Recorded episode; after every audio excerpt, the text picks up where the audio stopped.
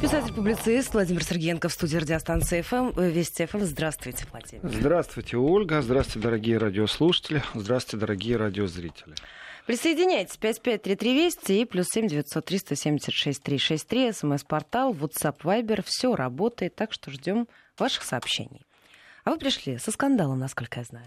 Ну, это не скандал, Ольга. Это страсти, при том шпионские страсти. И они не вчера начались, не завтра закончатся, но всегда радует, вы знаете, вот честное слово, я не могу не злорадствовать, всегда радует, когда э, существует доказательство того, что э, союзнички-то, оказывается, не союзнички.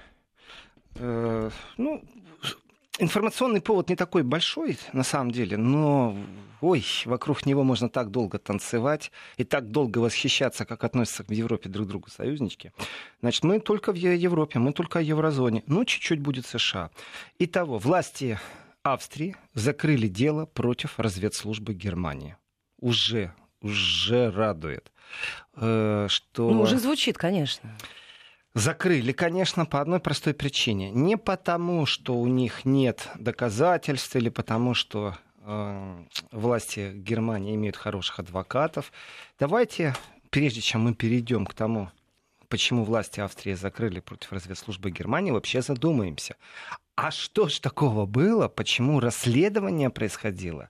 Почему шпионаж со стороны БНД, БНД это аббревиатура Э, служба внешней разведки Федеративной Республики Германии э, вдруг была под колпаком следственных мероприятий Австрии. Это нам в какой надо период э, отмотать пленочку назад? Да, пленочка назад у нас с 99 -го года по 206, потому что там вообще начинается весь скандал, но вообще-то открытия для расследования были австрийские издания «Профиль» и «Дер Штандарт», Э, слова какие красивые, да? Вот Дерштандарт. Прям хочется еще добавить что-то.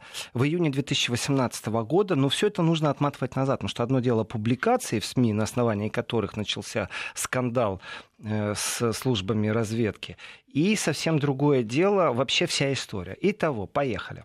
Значит, э, правосудие Австрии прекратили дело о предполагаемом шпионаже из ФРГ, ну, из Германии, Федеративной Республики.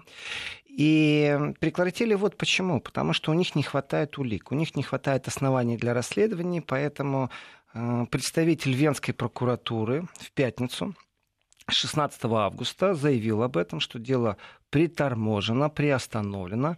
Однако его могут возобновить, как только появятся новые улики. То есть его не просто закрыли и все, и закончили. Они ждут новых улик.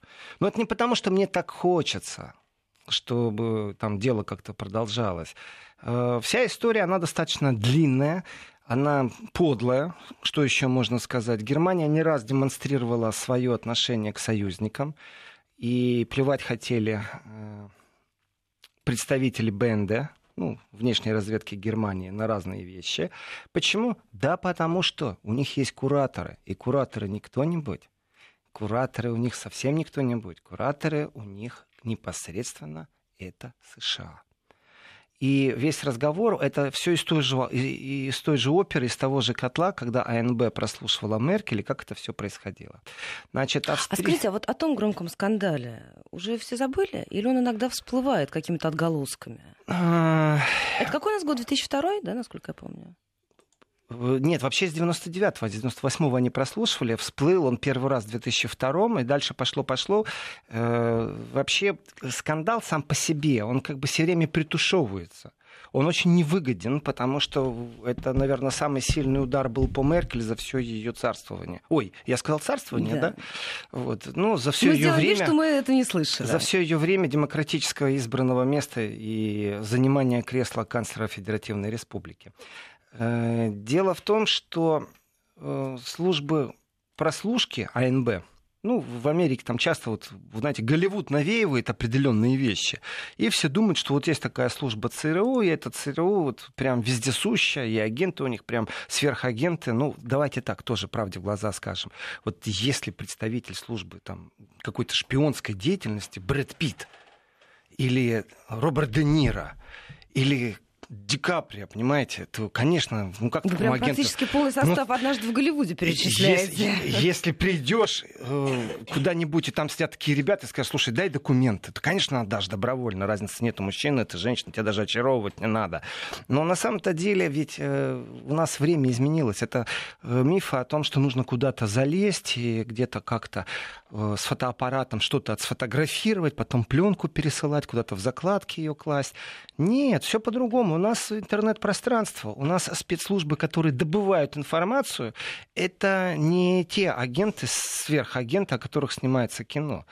И в этом отношении, конечно... То есть все стало проще намного? Нет, все стало технологически намного тяжелее.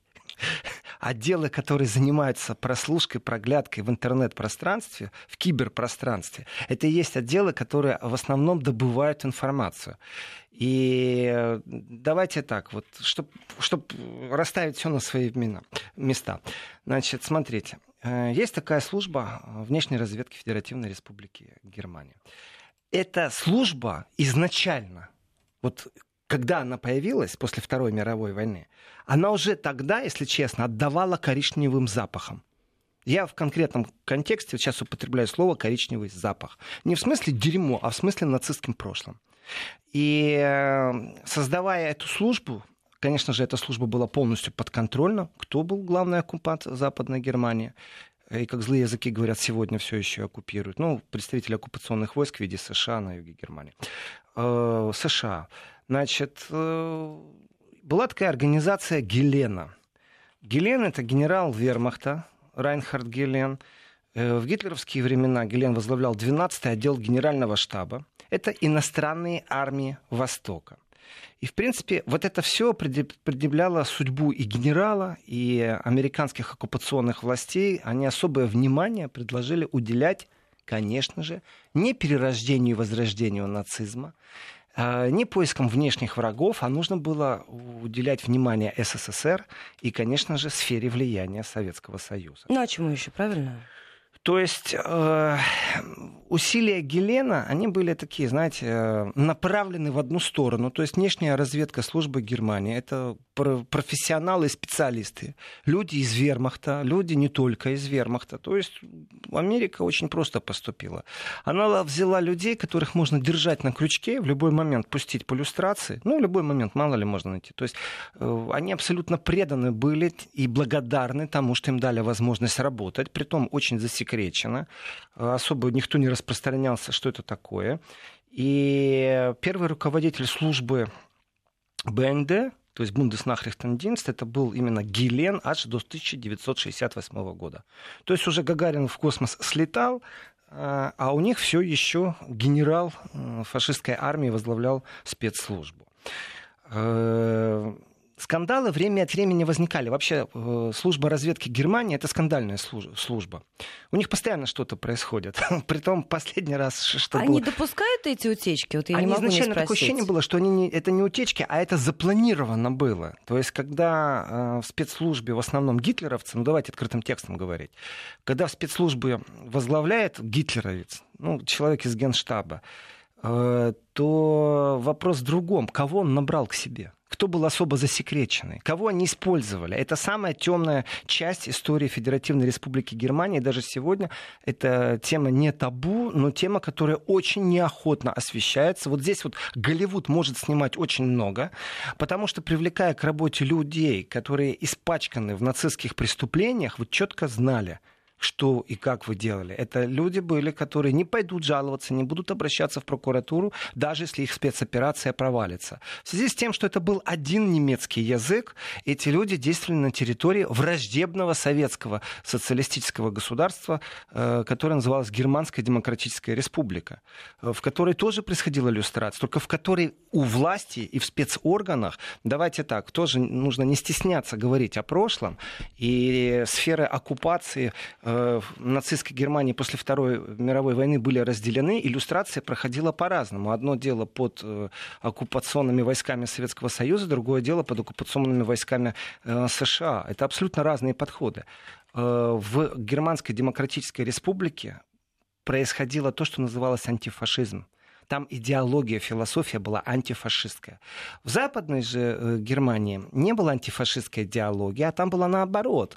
Э, как можно больше привлечь фашистских сотрудников, профессионалов, давайте так, у них тоже были профессионалы, и разницы нету, где они работали. Были это журналисты, были это судьи, или привлекали людей для вот, спецопераций, для службы. А ведь страны-то имели один язык, они буквально вот вчера еще разговаривали, у них полностью один язык, тут не надо забрасывать каких-то шпионов. У них родственники там были.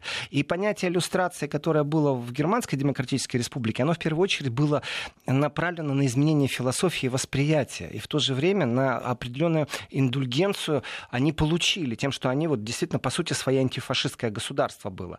В Западной Германии абсолютно по-другому все происходило. И э, в 60-х годах пришлось уволить 70 сотрудников э, службы внешней разведки. Именно из-за того, что они участвовали в военных преступлениях. А теперь просто посчитаем. 60-е годы, это, знаете, и 68-й. Это вот когда Гелен уже ушел, это действительно тема, которую избегают говорить, когда Гелен уже уходил. Но это просто неприлично, неприятно, Нет, больно они не хотят или об этом табуировано? Говорить. Вот скажите, как, как это Ну, давайте так, спецслужбы все понимали. закрыты, так особо тоже не разговоришь э, э, специалистов из спецслужб, разницы нет. Это человек, который общается с депутатами, с комитетами, подкомитетами, человек, который общается с прессой. Э, вы пишете запрос, а вам приходит ответ. Мы на эту тему общаться не будем. То есть они просто игнорируют определенные запросы, и если есть возможность даже, ну давайте так тоже, можно договориться с депутатами, что когда будет комитет, что известно, какие депутаты входят в комитет по расследованию, и ну, там через руку можно договориться, чтобы задали определенный вопрос. Но Тяжелый в целом все все знают. Это не... был секрет Полишинеля или насчет, нет? Насчет фашистов я так скажу. Если сделать а, опрос, э, правда, знаете ли вы, то на территории восточной сегодняшней Германии старшее поколение, которое вот ГДРовское, у них это как общее образование. Они прекрасно знают, что в спецслужбах Западной Германии работали фашисты-нацисты. А, спросите вы в Западной Германии, вы будете удивлены статистикой. Вы будете действительно удивлены. Они скажут, что логически, да, это может быть, но таких сдан... Э, э, ну, такого не может быть. Они эту мысль не раскручивают. Ну, им лучше... Они просто отрицают ее изначально? Да нет, там просто лучше потратить время там, на ужасы сталинских времен, а. понимаете, доказать, что где-то было намного хуже, чем у них. Ну, вот, честное слово, это э, часть информационной политики, которая существует. Доказать, что мы не хуже других на примере того, что те хуже. Не то, что мы лучше, а те хуже. И долгое время, конечно, это было, во-первых, табу, во-вторых, спецслужба сама по себе закрыта. 70 э, человек, которых уволили, это те, до кого добрались. Но давайте так, еще раз. Конец 60-х годов. Гагарин уже слетал в космос. Холодная война, Куба, э, Кеннеди. Э, ну, всего лишь навсего. На самом деле, после Второй мировой войны основной кадровый состав, самые надежные люди, которые работали в спецслужбе Западной Германии, Э, это были люди, которые участвовали в военных преступлениях. Соответственно, их индульгенция была. Это не в раскаивании фашистской идеологии. Это не в раскаивании на то, что они присягнули Гитлеру. Это не раскаивание на то, что они вообще вступили в ряды. Потому что вот в Восточной Германии важный элемент был того, что появилась такая мысль, что все пошли, и я пошел. Но на самом деле я вступил в партию, но я ничего плохого не успел сделать. Вступил, потому что все, да, каюсь. А дальше уже суд нам рассматривает. И иллюстрации, и процессы происходили и там, и там. Но ты проходил определенный фильтр, в котором затрагивалась тема служения нацистской Германии. И вот в Восточной, в ГДР, в Восточной Германии, э, вот этот фильтр, который исходил при иллюстрации, ты должен был раскаяться даже если ты зашел туда и вышел на одну секунду, даже если ты массово вступил, а был там водовозом, например. А в Западной Германии не было этого процесса. Там наоборот был. Ты служил? Служи дальше. У тебя кто был враги? Коммунисты? Ну так посмотрите. Враги коммунист... не изменились? Да даже хуже стало. У тебя полстраны оккупировано коммунистами теперь. И этих людей привлекали к службе. И вот когда началось э, уже, знаете, брожение в обществе, когда само общество по себе менялось, тоже нужно сказать, это же не то, что э, нацисты доминировали в обществе. Сама идея нацизма, она по себе, ну, как бы подошла к концу, как идея. И э, ведь тоже правда, что многие немцы не знали об ужасах, не знали о концлагерях. Они этого не знали. И в информационном поле, когда все это появлялось, и не забываем, ГДР точно так же имела спецслужбы, которые работали на территории ФРГ. Язык-то один. Люди вообще друг друга знали, служили вместе, учились вместе. Это вот страну раскрыли пополам гражданской войной. Только эта гражданская война произошла в умах прежде всего. Потом это было разделение Варшавский и НАТО договор. То есть это история достаточно такая. Для одной стороны, вот то, что она пережила, разницы нет, откуда происходит исходник, но это достаточно такое сильное историческое постоянное теребление. Есть даже книга э, «Бьющееся сердце Европы», в том смысле, что больше всего на голову какой страны свалилось каких-то изменений, революций, войн и прочего, что это все-таки Германия. Другие страны, да, воевали с Германией, но они пополам не были разделены. Ну и прочее, прочее. Эта версия тоже есть, как в смысле, ах, какая бедная Германия. Ну, в этом контексте. Я возвращаюсь в Западную Германию. Так вот, в Западной Германии специалистов привлекали. Это очень важный момент. Но есть еще одна очень большая хитрость, которую придумали, конечно же, кураторы из США. Э, они полностью взяли под контроль службу внешней разведки. Они ее использовали в своих интересах. Но самое важное, они воспитали кадры вот эти кадры, они, с одной стороны, испытывали еще всю ту же самую идеологию, с другой стороны, тот крючок, на которых их подцепили, они были, во-первых, благодарны сшаковцам э, за то, что те их э, привлекли к работе за то, что не иллюстрацию прошли, не в тюрьму посадили. Ну, то есть, а что эти люди снова при делах? Да, и это, давайте так, это важный элемент. Вот жил-жил человек, делал кучу преступлений, а теперь он дальше востребован, ходит на работу, потом работа засекречена, никто не знает, кто он такой, замечательно. Так вот, а, то, что открытость в спецслужбах отсутствует, это понятно. Но есть вещи, о которых можно просто говорить как о факте. Ну, не называйте мне фамилии. Как вы относитесь к историческому прошлому э, в контексте сегодняшнего дня? Но вы понимаете, что, например, привлечение нацистов-фашистов было неправильным? Или считаете, что это правильно? Нужно было с нуля кадры создавать? Или взять кадры, которые были, профессионалов глубоких, а потом как-то их, ну, от них избавиться, воспитать новые кадры? Все это разговоры, которые, ну, они были, скажем так, но настолько краткосрочные поверхностно, и всплывают не только во время определенных скандалов. То есть, если ты не интересуешься вопросом Германии, то ты просто этих вещей не знаешь. Так вот, э, в 2011 году была создана независимая комиссия историков. И конкретное задание у этой независимой комиссии историков, но опять же, состав посмотрим, там не было представителей России, Украины, Беларуси, Польши, ну, стран, которые пострадали от нацизма. Да даже хоть бы американцы там были, я бы согласился. Нет, независимые историки местные. И они должны были проанализировать отрезок работы э, до 1968 года. Это непосредственно, когда э, спецслужба была под контролем Райнхарда Гелена. Так вот, вы себе представить не можете, как, как внутри этой э, комиссии, которая независимая должна была, какие споры пошли и вообще какие споры пошли. Потому что вопрос очень простой. А стоит ли публиковать, и мы говорим уже об 2011 году, между прочим, э, имена тех сотрудников, бывших, например, э, если да, то чьи именно? Ну, например, сотрудник службы БНД, то есть уже современной Германии, шпион, глубоко засланный в ГДР – Ему сегодня там 90 лет, он еще живой. И э, у него огромное количество коллег, с ним ходят, здороваются. У него хорошее, упитанное, знаете так, э, прошлое, сытое послевоенное. Во время войны у него преступное прошлое. А, и он был заслан, например. Стоит опубликовать его имя? А у него еще семья, дети, и внуки, внуки и правнуки, работа, возможно. и коллеги. Стоит публиковать его имя? Это этический вопрос. Мы должны быть беспощадны к нашей правде, или мы должны наших агентов как-то все-таки охранять, или вообще к историческому прошлому подходить? Я понимаю смысл этого вопроса, смысл этой дискуссии. То, что мне хочется, это одно, но с другой стороны, ну, как сказать но если уже произошла оккупация страны, оккупационные власти определенные вещи контролируют, то стесняться, наверное, этого не надо. В какой-то момент скрывали, а сегодня можно и поговорить, насколько Германия избавилась от э, кураторской деятельности со стороны США, в том числе и среди спецслужб. Э, и вот последний скандал, который мы же как мы же знаем о спецслужбах, об агентах провальных, об операциях провальных именно в тот момент, когда они провалились. Если они не провалились, мы же ничего не знаем. Ну, что конечно, они... это идеальная работа, когда вы ничего о них не знаете. Ну, это поэтому мы всегда узнаем только уже при провале. Поэтому, когда говорят, что ах, ох, э, тут все тихо, спокойно, э, дождались скандала, вот им, мы узнаем о провалах.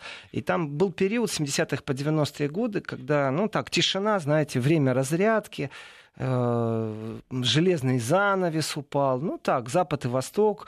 Но потом же был э, объединение Германии. И вот здесь произошла интересная вещь. Оказывается, спецслужбы Западной Германии пару раз хотел об этом сказать и пару раз соскакивал, ну, уходил в другую сторону сейчас. Очень важный момент. Американцы придумали потрясающую вещь. Дело в том, что агенты, э, сотрудники БНД, они э, не имели правовой базы.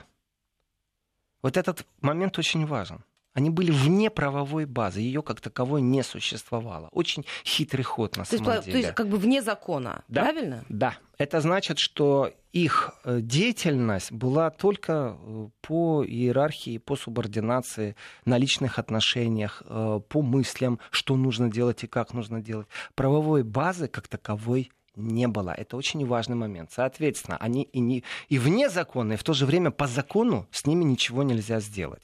Это говорит о том, что они не только были неподконтрольны, а, по крайней мере, властям Германии, э, но они еще и были э, в случае каких-то провалов, в случае, если бы ну, начался разговор... Ну или предательство, например, как это бывает. Они были, опять же, вне закона, потому что по закону они даже, получается, у них даже присяги не было на верность там, или неверность государства. Другими словами, почему эта тема табу, почему была создана историческая комиссия, которая очень долго дискутировала, простой вопрос. Если они вне правового поля, если не было правовой базы, которая работала, то есть закон Федеративной Республики о Федеральной разведывательной службе, он был впервые принят уже потом, когда уже Германия объединялась. То есть 34 года эта служба работала без правовой базы для ее деятельности. Простой вопрос. Какая у них была правовая база?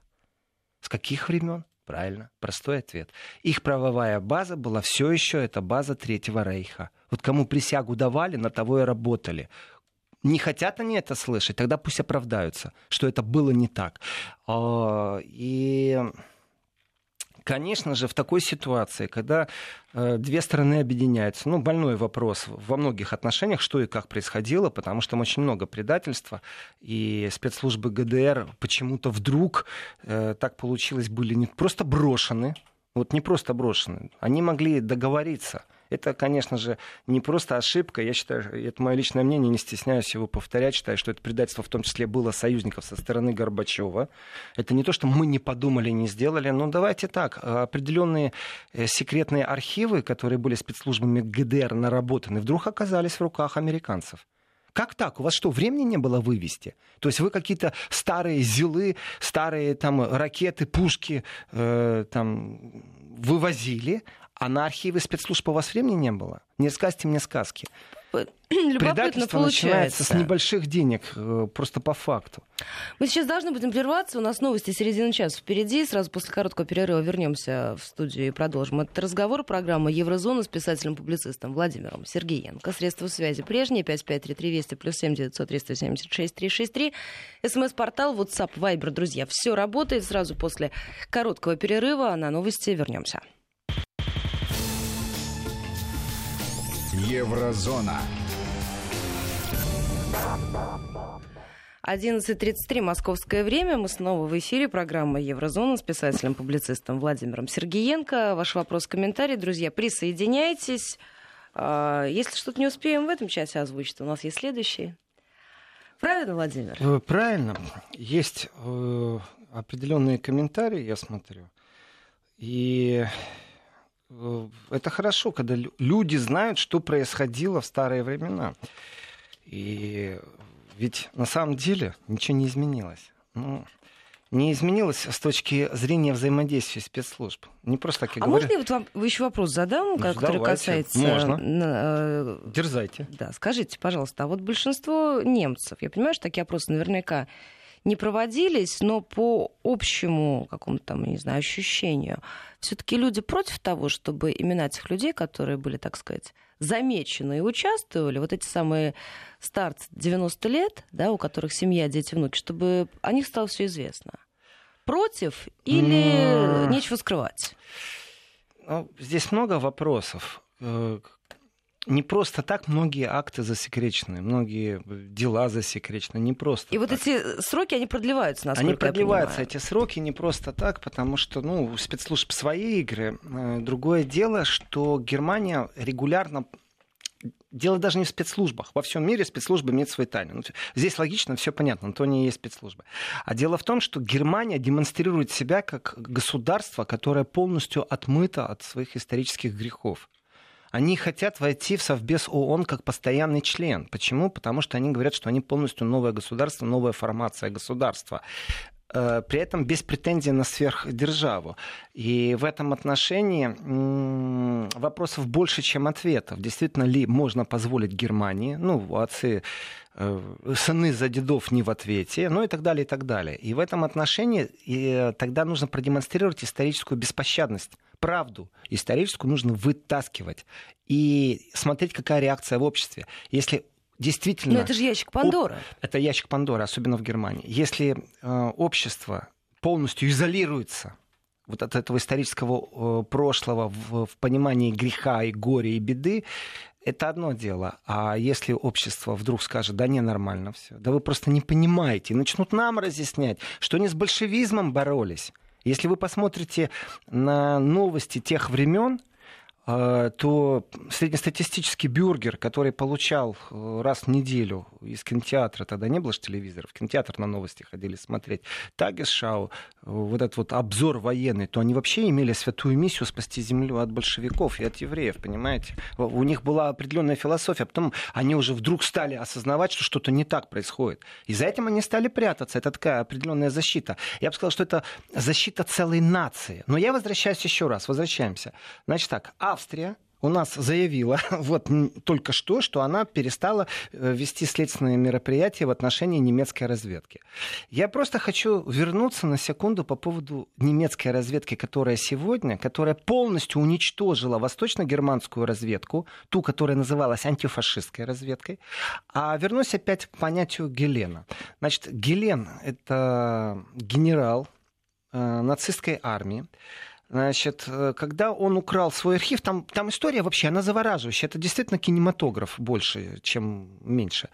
Это Голливуд, это Мосфильм, это, это история, которая от начала до конца сплошной детектив. Значит, вот этот генерал-лейтенант, генерал-майор Рейнхенд Гелен, он спасает свой архив спасает в Баварских горах. То есть он действительно в го- лезет в горы и там прячет свой э, э, архив. Притом делает это прямо перед тем, как начинается штурм Берлина. То есть советская армия штурмует Берлин, и он умудряется, то есть на самом деле он должен был защищать Берлин. А он бежит в Баварию, в горах прячет свой архив.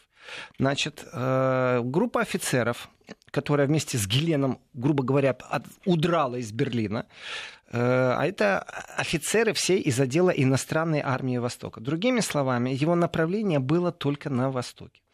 Значит, дальше. Проходит там, он скитается по горам. И когда приходят американцы, это 20 мая 1945 года, прошло там 12 дней после капитуляции вермахта, значит, команда военной полиции США добирается до Альма, и где-то через там, месяц-полтора вот этот генерал, не делает ни что иное, как встречается с руководителем разведки американской зоне оккупации, бригадным генералом Эдвином Сибертом. И дальше они договариваются о совместной деятельности. Э, его перевозят в Вирджинию, значит, вывезли его в Вашингтон, потом э, и был такой центр допросов Форт Хант, Вирджинии.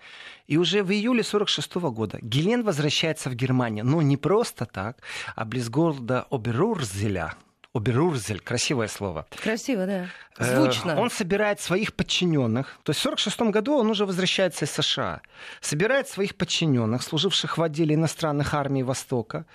И между генералом Геленом, еще раз, это генерал фашистско-нацистской армии, и американской военной разведкой была достигнута договоренность о сотрудничестве. Сотрудничество выглядело так. Пункт первый.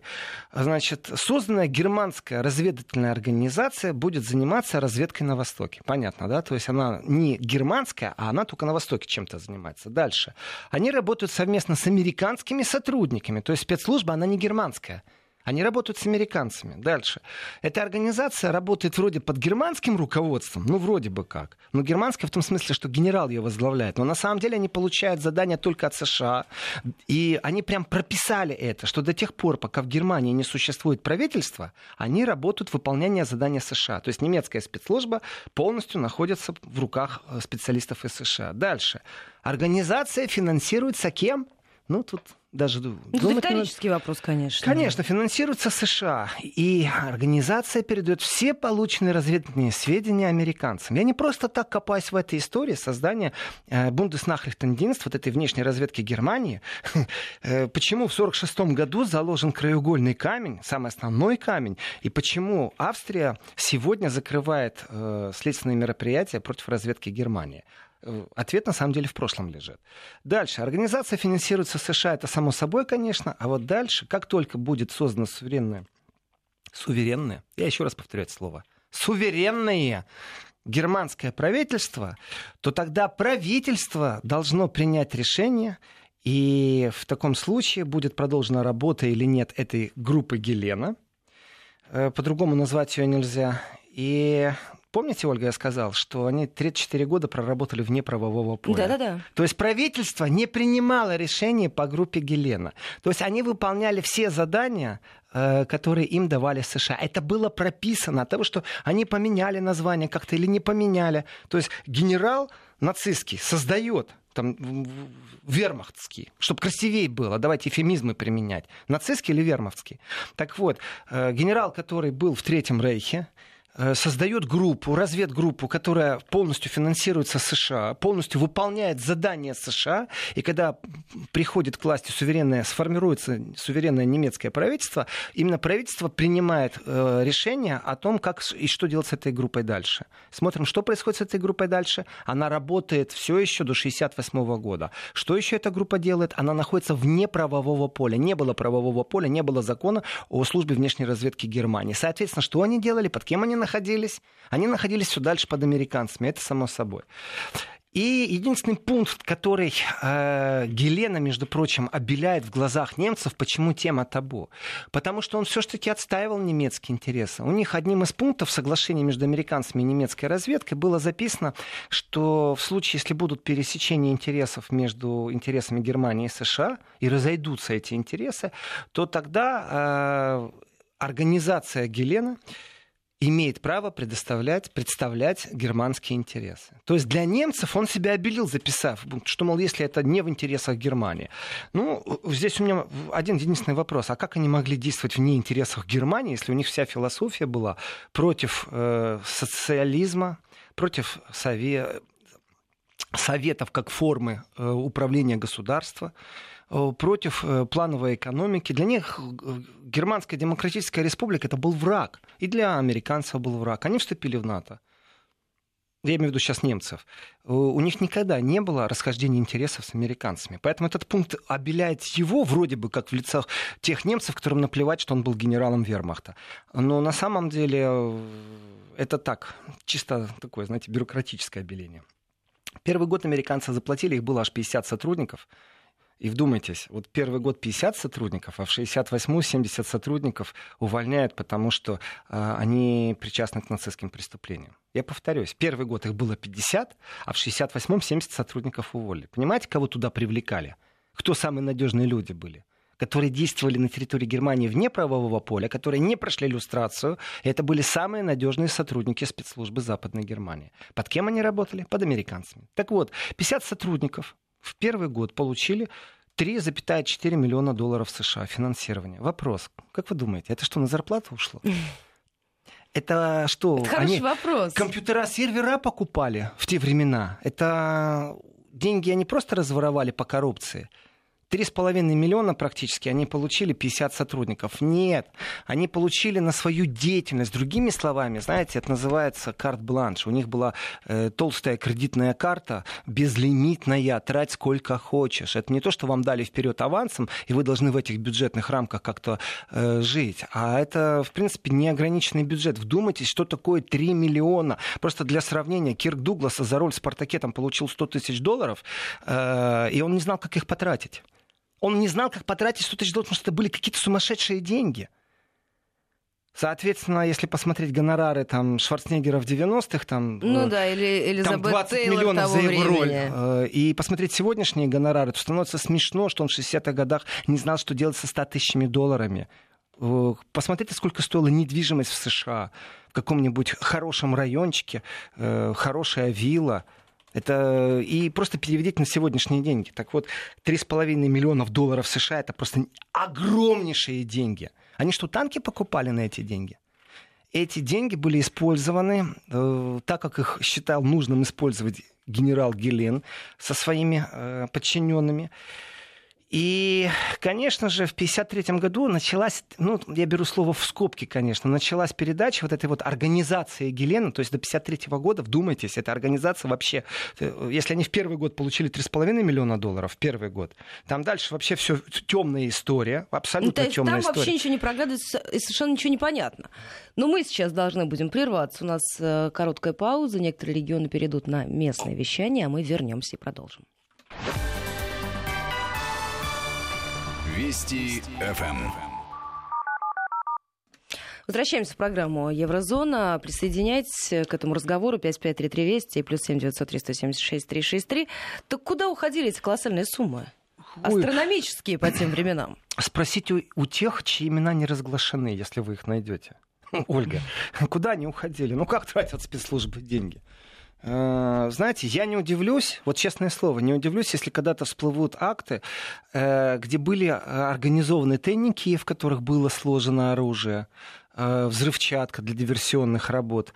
Это не просто, знаете, на билет на самолет и на подкуп какого-то чиновника в Германской Демократической Республике. Мы же говорим о периоде времени сразу после Второй мировой войны. Эти люди попали под крыло спецслужб США, получили просто безлимитное практически финансирование в те времена. Я даже, я даже себе представить не могу, куда можно было такие деньги потратить. На содержание аппарата нет, конечно. Но если я приведу параллель историческую, здесь очень мало э, книг, которые глубоко это исследовали, но нужно вспомнить, что, э, оказывается, Аденаур таки знал о том, что на территории Западной Германии существовало тайное объединение офицеров э, вермахта, ну и эсэсовцев, конечно, тоже, которые были в любой момент готовы вести военные действия на территории врага, и они объединяли в том числе э, определенные сети, ячейки и еще и логистов. У них были э, Ну, То есть проговорены цепочка-то вещи вся выстроена, да? как из точки А в- точку Б доставить что-то. То есть там они входили в контакты с владельцами грузовых э, перевозок и так далее. И в этом отношении вот Аденар, там, та- Аденаур такой миф там, новое лицо Германии. Ага, только он прекрасно знал, что у него на территории существует тайное объединение бывших фашистов. Мы говорим действительно уже о 60-х годах. Это история не темная, это э, то, что каждый день не вбивается в голову. Ну, один-два раза сказали в Германии и забыли. Но я с удовольствием об этом говорю. И э, представьте себе, 53 год, апрель, начинается официальная передача вот этой вот организации Гелена, то есть вот этих э, шпионов-разведчиков бывших фашистов, с неограниченным финансированием, которые все это время работали, 8 лет они работали, под четким руководством США, и их передают под юрисдикцию правительства Германии. Это в 1953 году началось. А закончилось это только в 1956 году, потому что в 1956 году, 1 апреля, День смеха, э, официально появилась э, Федеральная служба разведки Германии Бундеснахрихтендинст. И в этом отношении, то есть три года шла передача, вдумайтесь, вот структуры, нацистской структуры, послевоенной нацистской структуры, фашистско-нацистской структуры, э, при финансировании США подконтрольной, которая выполняла, просто это прописано даже было, выполняла задания США, перешло в руки и э, под контроль правительства Федеративной Республики Германия. А теперь еще раз возвращаясь к моменту. Я сказал, что это очень важный момент. Эта служба 34 года была вне правового поля. Не существовало законодательства, регламента о действиях службы внешней разведки. Тем самым вся эта служба абсолютно спокойно могла делать все, что хочет со своими сотрудниками, выполнять чьи угодно распоряжения, в том числе и американские, или только американские, но и свои тоже. И тесная связь с американскими спецслужбами – это одно. Воспитать поколение преданных американцам офицеров – это другое. Создать вообще вектор вот полностью подконтрольный. Эм, это тайная вся история, она не прописана. И когда Ольга, меня спрашиваете, стоит или не стоит публиковать именно тех людей, которые еще живы, или дождаться, пока они умрут, которые и э, на своих плечах имеют груз исторической ответственности, которые испачканы в нацистских преступлениях против человечества, которые спокойно служили и находились на службе, э, имели карьерный рост, хорошо финансировались. То есть у них вообще жизнь прекрасна. Они всю жизнь были э, в рамках деятельности, которая называется «на службе Германия. И все это поощрялось. Ну, смотрите, но потом же получается, что даже когда эти люди уйдут из жизни, наверняка родственники не захотят, чтобы... Ну, ну опять Каким-то же, вопрос... образом эта информация всплыла, была обнародована, и к ним тоже были какие-то вопросы? Вопрос, Ольга, тогда абсолютно простой. Э, это нужно вводить в правовое поле. И не родственников спрашивать, которые, ах, такие чувствительные и щепетильные, ах, мы не хотим знать правду историческую. Э, или наоборот, да, мы поступим абсолютно честно и будем считаться с мнением родственников. Это мы сейчас с вами вот так можем рассуждать. А на самом деле все опирается в правовую базу. Если эта правовая база нормативная существует, тогда четко известно, стоит публиковать документ или не стоит. Стоит смотреть и говорить Германии, что вы знаете, расстанетесь окончательно со своим историческим прошлым, а после этого поднимайте вопрос о вступлении в Совбез на постоянной основе в ООН. Э, перестаньте эту интригу вести. Или все-таки у вас есть темные пятна в истории, о которых вы не очень хотите говорить. Почему вы не хотите говорить? Да по одной простой причине. Потому что сколько раз я произнес сейчас в этой передаче, можно посчитать слово «суверенный». Суверенное правительство Германии, хорошо, а как насчет спецслужбы? Она подконтрольна американцам сегодня или не подконтрольна? Так вот, начало программы сегодня я начал э, с того, что в Австрии прекращено следствие в отношении БНД, Бундеснахрихтендинст, внешней службы разведки Германии. Как только улики э, будут новые, так э, расследование будет продолжено. А вообще-то, вот вы меня спросили, Ольга, э, сколько нам нужно отмотать назад? Вот здесь четко известно, нам нужно отматывать на 9 мая 1945 года. Вот там все это начинается. Потому что именно там американцы создали спецслужбу, которая уже э, продолжает свою деятельность подконтрольно, грубо говоря, американцам по такому же принципу. Американцы дают задания. Смотрите, только сегодня спецслужба полностью находится подконтрольно вроде бы под э, властями Германии. Вроде бы. Но по факту ничего не изменилось. Финансирование германское.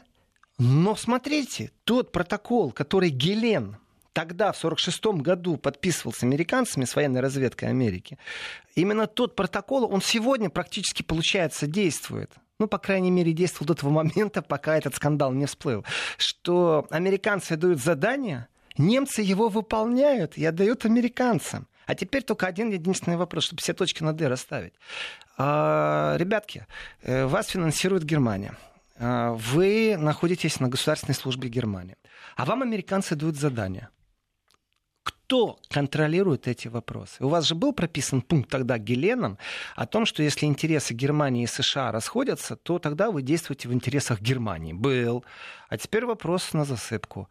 Если правительство Германии, ну или, скажем, гремиум, контрольный гремиум, который имеет право контролировать спецслужбу, это не значит, что Меркель каждый день должна ходить в спецслужбу и спрашивать, что вы там делаете. Существует определенный контрольный орган, который это делает. И вот этот контрольный гремиум, который может контролировать спецслужбу Германии, когда вы получили очередное задание от американцев, он знал о том, что вы его получили? Этот орган, который контролирует вашу спецслужбу, если знал, он пришел к выводу, что вы опять совпадаете в интересах, делая заказ американских спецслужб, или же этот орган не знал о том, что вы получили и какой заказ вы получили от американцев. Так вот, произошла простая вещь. Вот оно, сейчас все скрывается, все очень просто. Притом, благодаря Сноудену все началось. Вот почему Сноудена не любят. И в Европе его не любят. А, Потому а, кстати, что... его еще вспоминают или нет? Э, ну, опять скандал какой-нибудь будет, и опять вспомнят. Ну, редко. Но имя его, кстати, конечно, стало нарицательным. И в Европе тоже. Э, ну, максимально, я вам так скажу, максимально притушено определенные вещи. Так вот, смысл очень простой американцы дали задание спецслужбам Германии кое-что делать. Так вот, тот орган, который должен контролировать спецслужбы Германии, он не знал об этом задании. Итого, имеет ли суверенитет Германия? Вопрос. Вы можете мне ответить да или нет, но у меня будет второй вопрос. А имеет ли суверенитет спецслужбы Германии, которая занимается внешней разведкой? Если она не сообщает немецкому правительству в той или иной форме, через э, комитет, который их контролирует, э, через правительство, через министров, вот как угодно. Разницы нет, какой орган контролирует. Если они им не сообщают, что они получают заказы от спецслужб США, и они их выполняют. Уж больно это похоже на исполнение протокола Гелена, который был подписан в 1946 году. И если все это теперь объединить, то получается все очень просто. Австрия, которая у нас на днях закрыла следствие, это объявлено, что следствие против э, внешней разведки Германии закрыто. А, закрыто, потому что нет улик. Но еще не хватало, чтобы у них улики были. Но как только всплывут, здесь нужен перебежчик. Или с американской стороны, или с немецкой. Или же взломать какие-то определенные файлы. Что, наверное, в какой-то степени даже проще, да? Ну, не знаю насчет проще, но я не представляю, что сегодня нужно добраться э, до сервера, в него воткнуться или этот сервер вывести. Но это нереальные вещи. Но все равно кража данных должна произойти или утечка какой-то информации должна произойти, чтобы Австрия продолжила свое следствие против дружественной страны Германии. Соседки практически же, да? Ну, конечно. А можно мы прервемся буквально на несколько минут? А из, после новостей из, да, я расскажу. Мы сразу продолжим, да? Давайте.